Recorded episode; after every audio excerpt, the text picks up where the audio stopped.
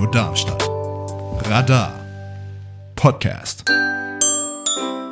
Die guten Nachrichten bei Radio Darmstadt. Millionen demonstrieren gegen rechts. Nach Protesten in Berlin und Leipzig haben sich auch in anderen Städten Millionen Demonstranten versammelt. Auslöser waren die zuletzt veröffentlichten Recherchen eines Geheimtreffens von AfD-Mitgliedern mit Rechtsextremen. Unter dem Motto Bündnis gegen Rassismus hatten Privatpersonen die Demonstration in Köln kurzfristig angemeldet. Ursprünglich mit rund 1000 Teilnehmern. Diese Zahl wurde schon vor Demostand nach oben auf 7000 Teilnehmer korrigiert. Doch am Abend strömten immer mehr Menschen auf den zentralen Heumarkt in der Köln-Innenstadt. Viele Demonstranten schwenkten selbstgemachte Plakate und Transparente. Auf mehreren Transparenten wurde ein Verbot der AfD gefordert. Auch EU-Flaggen und Regenbogenfaden wurden mitgeführt. Christliche Gruppen waren ebenso vertreten wie Anhänger der marxistisch-leninistischen Partei. Auslöser für die Großdemo waren die zuletzt veröffentlichten Recherchen eines Treffens unter anderem von Mitgliedern der AfD, der Werteunion, identitären Bewegungen, aber auch einflussreichen Unternehmen und Rechtsextremen. Dort wurden Geheimpläne besprochen, Millionen Menschen aus Deutschland zu vertreiben, darunter Asylbewerber und Deutsche mit Migrationshintergrund. Tschüss Rechtspopulismus. Regierungswechsel in Polen. Zwei Monate nach der Parlamentswahl kommt es in Polen nun endlich zum Regierungswechsel.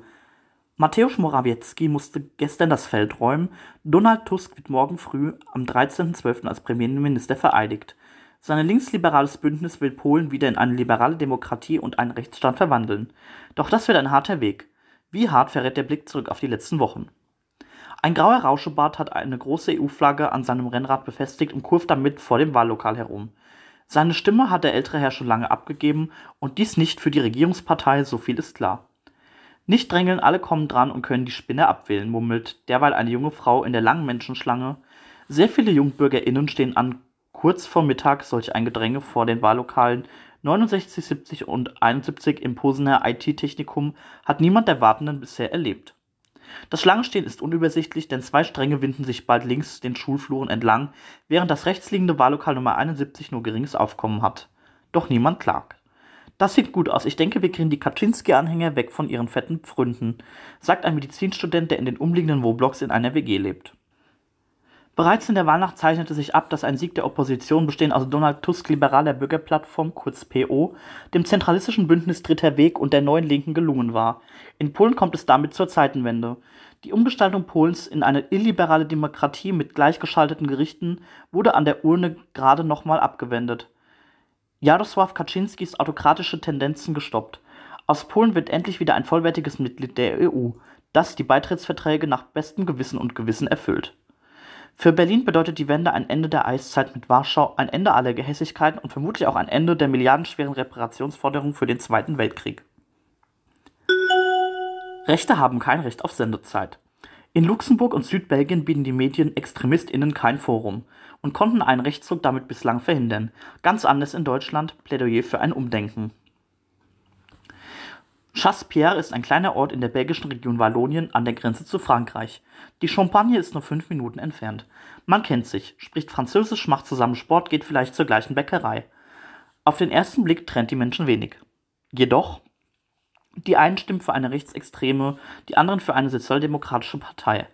Warum? Wegen der Medienberichterstattung, sagt die Politologin Leonie de Jong.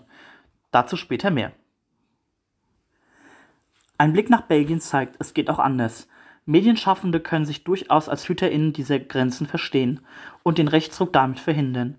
Untersucht hat das die Politikwissenschaftlerin de Jong in ihrem 2021 veröffentlichten Buch The Success and Failure of Right – Wing Populist Parties in the Benelux Countries. Dass es RechtspopulistInnen bislang nicht ins Parlament Walloniens und Luxemburgs geschafft haben, in Flandern dagegen zweitstärkste und in den Niederlanden stärkste Kraft sind, liegt de Jong zufolge nicht etwa daran, dass die Menschen dort finanziell abgesicherter, gebildeter oder weniger rassistisch wären. Tatsächlich war die Arbeitslosenrate 2020 in Wallonien doppelt so hoch wie in Flandern. Die Einstellungen gegenüber ImmigrantInnen unterscheiden sich kaum, so auch das Vertrauen in Demokratie und politische Institutionen. Der Erfolg radikal rechter Parteien liegt nach de Jongs Analyse hauptsächlich daran, wie offen die Gatekeeper einer Demokratie mit ihnen umgehen. Demnach tragen die Medien und etablierten Parteien in Frankreich eine erhebliche Mitschuld am Aufstieg des Front National und in den Niederlanden an Wilders PVV. Das waren die guten Nachrichten für diese Woche. Sprecher und Redaktion war Louis Stenger. Die guten Nachrichten sind Teil der Sendung Matratzenhorchdienst. Jeden Mittwoch 23 Uhr auf Radio Darmstadt. Mehr Informationen zum Sender finden Sie unter radiodarmstadt.de. Die guten Nachrichten sind eine Produktion von Radar e.V. Neue Folgen gibt es jeden Donnerstag überall, wo es Podcasts gibt.